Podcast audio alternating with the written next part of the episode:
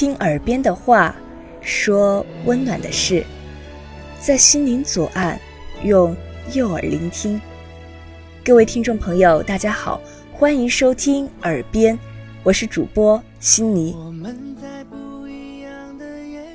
青春，谁都经历过，在这个过程当中，有哭，有笑，有甜，也有苦。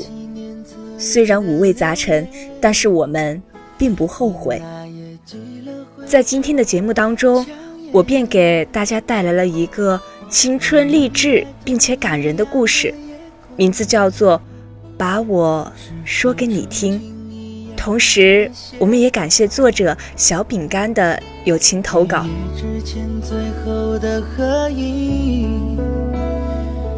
你笑的就像爱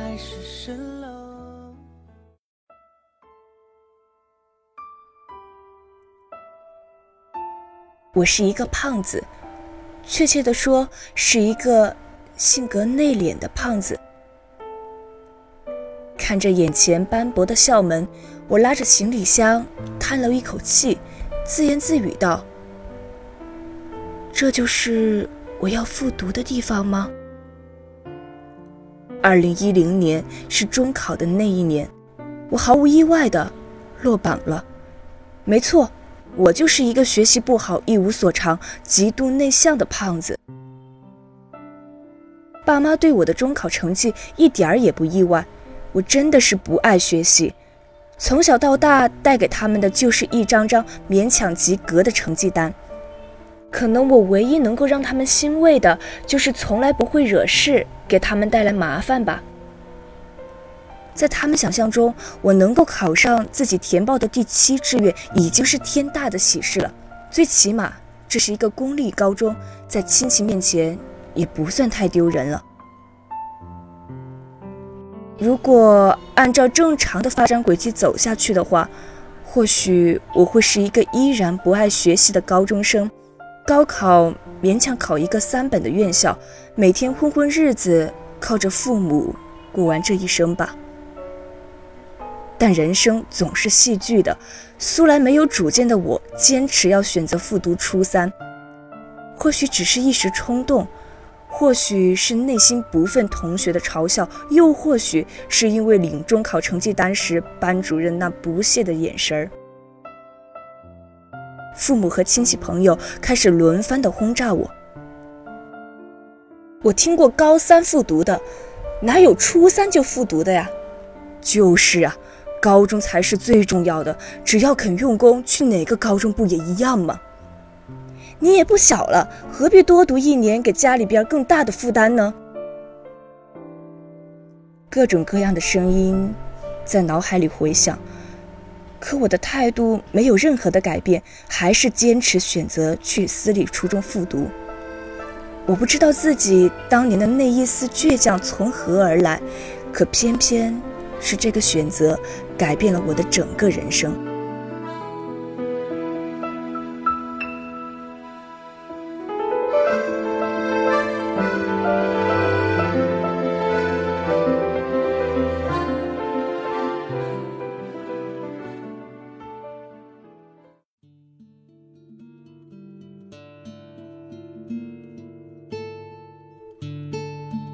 我拖着箱子走进校门。穿过老旧失修的操场，绕过破烂不堪的教学楼，走进了阴冷潮湿的宿舍。刚进宿舍，我就不禁打了个寒战。宿舍在一楼，地势极低，采光很不好。我拼命地聚焦瞳孔，才慢慢看清宿舍的全貌。六人间，上下铺，除了中年潮湿，始终散发一股被子发霉的味道，似乎。也还勉强过得去。到的第一天，我就领略到了什么叫做军事化管理的寄宿制学校。这一家私立学校，下至幼儿园，上至高中部、国际部，每周返校都必须上交手机，每天起床都要叠军被，去食堂必须全班整理好队列，由楼长带着去，路上不能说话，不然全班啊都没饭吃。吃饭前，所有班级都要站在食堂门口唱军歌，只有唱得最大声、最整齐的班级才有资格优先进入食堂。最后进食堂的班级，往往只剩下残羹剩饭了。第一天的晚上，我就失眠了。我在下铺躺着，愣愣地盯着上铺的床板。我甚至不敢盖被子，因为我不会叠军被。被子叠不好，第二天可是要被罚的。连续三天想家，想得要命。最后我着凉生病了，我哭着用手机偷偷的给爸妈打了个电话，声嘶力竭地说：“我要转学，我不读了，我活不下去了。”后来我爸妈联系到我的班主任，班主任给我做了好几个小时的思想工作，我才勉强。同意再坚持一段时间。人总是要适应生活的，我这个胖子也不例外。笨手笨脚的我，也慢慢学会了叠军被，慢慢的习惯了潮湿的宿舍，习惯了陌生的同学、老师，回归到了正常的生活。但在我的眼里，这里依然是一个令人窒息的监狱。我们没有一丝一毫的自由活动时间。唯一可以挤出来的，就是六点半回到寝室，七点钟晚自习之间的时间。而我们寝室六个人要在半个小时之内洗完澡赶到教室。当我在这个被囚禁的快要窒息的时候，我认识了他。从那一刻开始，这里再也不是监狱了。她是一个留着短发的女生，很瘦。当时英语老师让她回答问题，她回答的非常的流利。我问了问我旁边的同学，她叫什么名字？同学告诉我，她呀叫小玉，上学期期末可是全班第一呢。全班第一，我在嘴里嘟囔着，连我自己都不知道从心底涌起的感情是什么。后来我知道了。那叫心动。我很内向，内向的从来不和女生接触。听见女生在和我讲话，脸就一下子会红起来，直到耳根。为了自己那一丁点儿的情窦初开，我开始努力起来，逼自己听课，逼自己写作业，逼自己做课外习题。那时候的感觉特别奇妙。我学习不是为了中考，仅仅。只是为了能够和全班第一的他有一点点的共同语言。每当我上课要走神儿的时候，我就会偷偷的瞄一眼他的背影，又很快的把头转回去，生怕被别人发现。然后深吸一口气，继续集中注意力听讲。我开始慢慢创造更多能够和他遇见的时间。男生宿舍的热水器要放很长一段时间冷水才可以出热水，我每天都抢着第一个洗冷水澡。我笑着对室友说：“洗冷水澡对身体好。”其实我只是为了能够提前到班上多看一会儿他的背影。不可思议的是，我的成绩真的是慢慢的变好了。从一开始听不懂老师讲课，到现在已经可以教周围的同学做题，连我自己都觉得难以置信。第一次月考的成绩出来了，每个人都在焦急地等待着自己的成绩。当老师念到“小玉全班第二”的时候，大家都愣了一下。在同学们还没有回过神儿的时候，老师公布“小程全班第一”。全班一下子就安静了下来，接着爆发出雷霆般的掌声。我一下子哭了出来。没错，小程就是我，就是这个死胖子。我到现在都记得我哭得有多么的惨，鼻涕眼泪一把一把的擦，整个脸部肌肉都在颤抖，肺部就像一个老旧的风箱，不停的抽气、吐气。等我缓过神儿的时候。已经放学了，小玉走到我面前，和我说了一句：“可以呀，你这样让我压力很大呀。”那是他第一次主动和我说话。当天晚上，我用电话亭打电话给我的爸妈通知这个喜讯，他们再三确认我考了全班第一之后，开心的笑了出来。真的，那是我记忆当中他们笑得最开心的一次。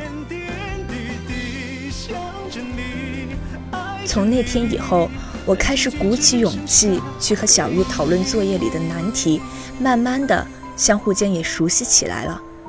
我对学习的兴趣也是越来越大，自我封闭的心也被开了一道口子，开始愿意和其他人交流。时间就这样一天一天的过去，我发现自己慢慢的喜欢上了小玉。我下定决心要减肥，要使自己变得足够的优秀。我每天晚上回到寝室，都开始练习仰卧起坐，练习俯卧撑。从一开始我只能够做五个俯卧撑，到后来的一口气一百个；从一开始的二十个仰卧起坐，做到后来一口气两百个。我慢慢的瘦了下来，从一百六十斤瘦到了一百二十斤。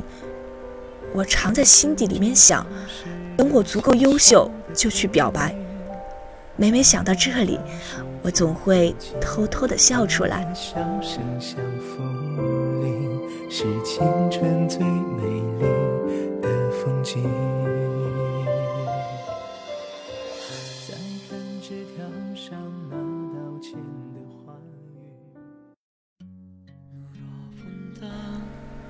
直到有一个舍友小芳很神秘的和我们其余五个室友说：“我喜欢小玉，你们能够帮我追她吗？”寝室一下子炸开了锅，大家都七嘴八舌的给小芳支招，只有我一个人躺在床上，脑子里边一片空白。就这样，慢慢的，小芳和小玉关系越来越好。在情人节那天，他们相互送了对方礼物。我永远都记得小玉后来发的一条空间动态。我在夜里无数次地翻看着你送给我的情人节礼物，它在诉说着我们咫尺天涯的感情。看到这句话的时候，我感觉自己的胸口就像被铁锤猛击了一下，脑海一片空白。从那天开始，没心没肺的我知道了心痛是一种什么样的感觉。我在日记本写下。全世界都知道小芳喜欢你，可是我的喜欢你，没有人知道。我只能通过学习麻痹自己，每天逼自己做无数的习题，来把小玉挤出自己的脑海。后来的每一次考试，我都是全班第一，小玉都是全班第二。后来，小芳和我们说，小玉答应了，如果她能够和小玉考到一个高中，他们就在一起。小芳的成绩中等，他们考到一个高中的机会并不大。小芳在那以后也很用心的学习，但是底子并不好，进步很慢。从那以后，我就主动提议帮她补习。每次回到寝室，我都先整理笔记到凌晨一点钟，然后偷偷避开宿管，在宿舍厕所帮他从凌晨一点补习到凌晨三点，睡到六点钟又要起床集合走队列。我当时想着，小玉要是和他在一起，想必也是快乐的吧。只要小玉快乐，我就开心了。因此，我教的特别的用心。小芳的成绩确实也有所提高，但总分还差六七十分才能够赶上小玉。这时候离中考也就区区三十几天了。小芳忽然不愿意学习了，每天晚上都在寝室用 MP4 偷偷的看《爱情公寓》。我们轮番劝她，也没有任何的作用，是她自己放弃了自己。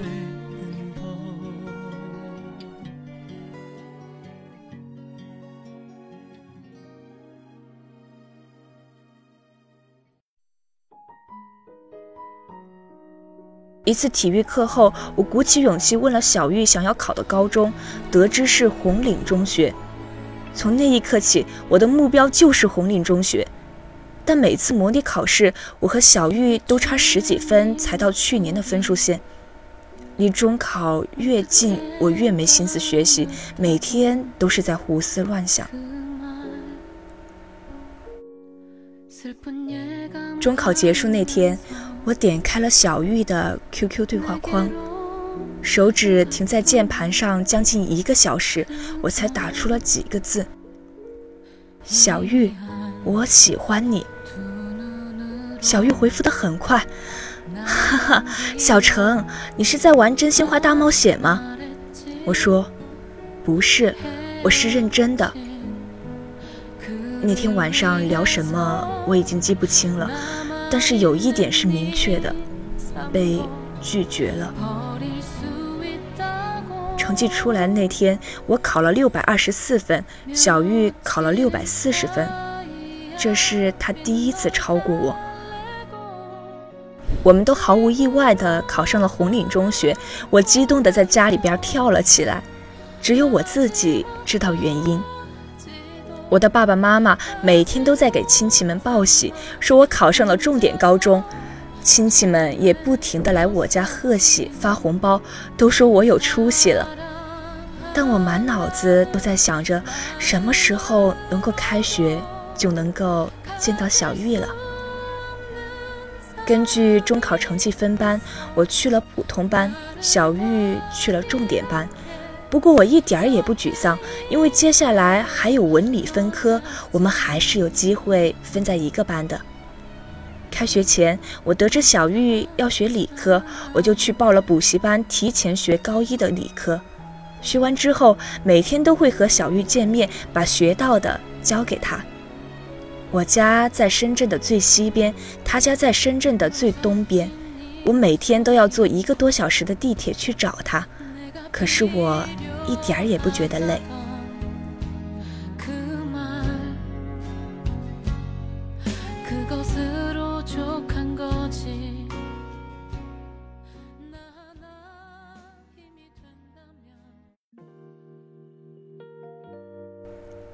开学第一周就是军训，真的很有缘分。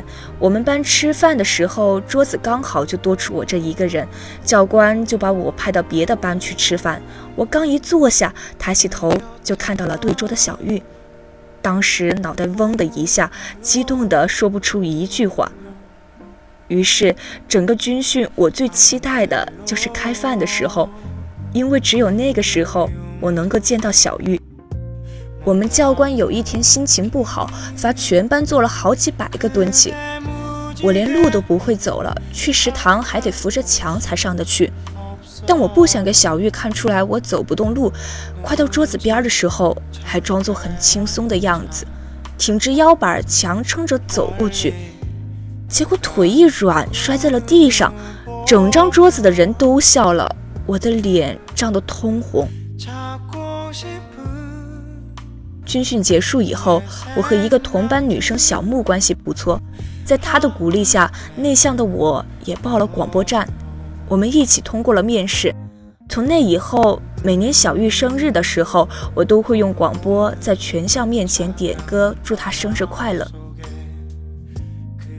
后来小木告诉我，以前圣诞节的时候送过自己织的围巾给男友，我就让他教我织围巾。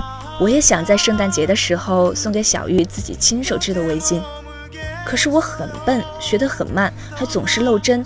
我不停地织了拆，拆了织，从夏天织到了冬天，直到圣诞节前一周，我的技术终于是炉火纯青。我只用了三个小时就可以织出一米八的围巾。圣诞节那天，我送给了他两条围巾，一条黑的，一条白的。从那以后，全校都知道了有个叫小程的男生会织围巾。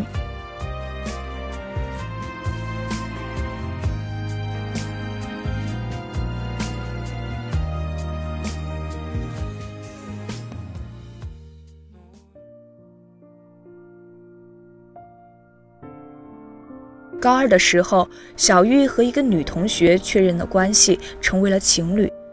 他们每天一起上学，一起去食堂，一起回寝室。我那个时候脑子已经乱成浆糊了，真的没有办法明白小玉接受了一个女生却拒绝了我。从那个时候起，我无论做什么事情都会分心，只好加入了学校的健美操队，通过每天的魔鬼训练，把自己累得精疲力尽，才不会想着小玉。我们高中是六点半的起床铃，我每天六点钟就会去操场，带着一块软垫练习仰卧起坐。我给自己定下了每天加五个的规矩，后来已经加到了七百多个。时间长了，学校里的人又都知道了，有一个带着蓝色软垫叫小程的男生，每天早上六点都会在操场练习仰卧起坐。其实我只是为了累着自己，身体累了。心也就麻木了。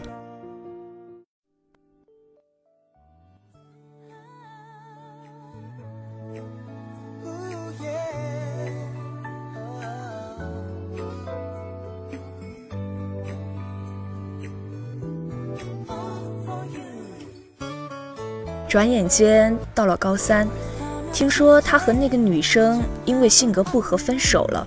我也就抱着玩笑的心态给他发了一条微信，微信的内容是：如果世界要毁灭了，只能对我说三个字，你要说什么？这个问题很幼稚，却得到了意料之外的答案。他很快的回复了三个字：嫁给我。我愣住了，没有回他。他又敲过了一行字：或者我娶你。就是那一天，我们在一起了。整整一个月，我都不相信这个事实。我喜欢了三年的女生，居然答应了我的告白。后来我问过他，为什么要选择和我在一起？他说：“精诚所至，金石为开。更何况我又不是石头。”小玉的体育很厉害，作为她的男朋友，不想给她丢人，我就会把仰卧起坐换成了跑步。从此之后，全校的人都知道了，少了一个早起练仰卧起坐的男生，多了一个早起练晨跑的男生。功夫不负有心人，这一届运动会，我拿到了一千五百米铜牌和三千米银牌，小玉拿到了跳远银牌和铅球金牌。说到底，我还是略逊了一筹。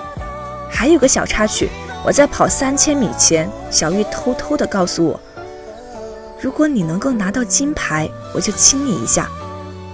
尽管我已经拼尽了全力在跑了，但还是没能够跑赢田径队的同学。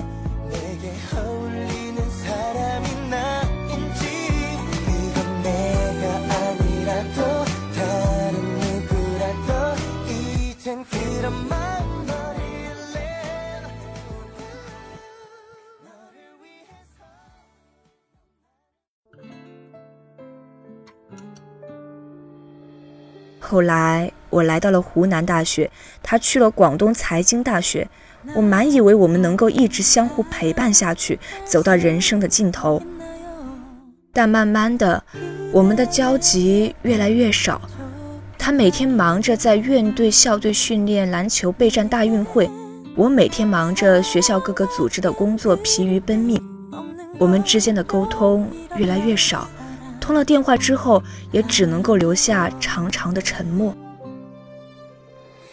大一下学期，我们分手了。希望小玉能够找到真正给她幸福的人吧。我从不后悔喜欢过他。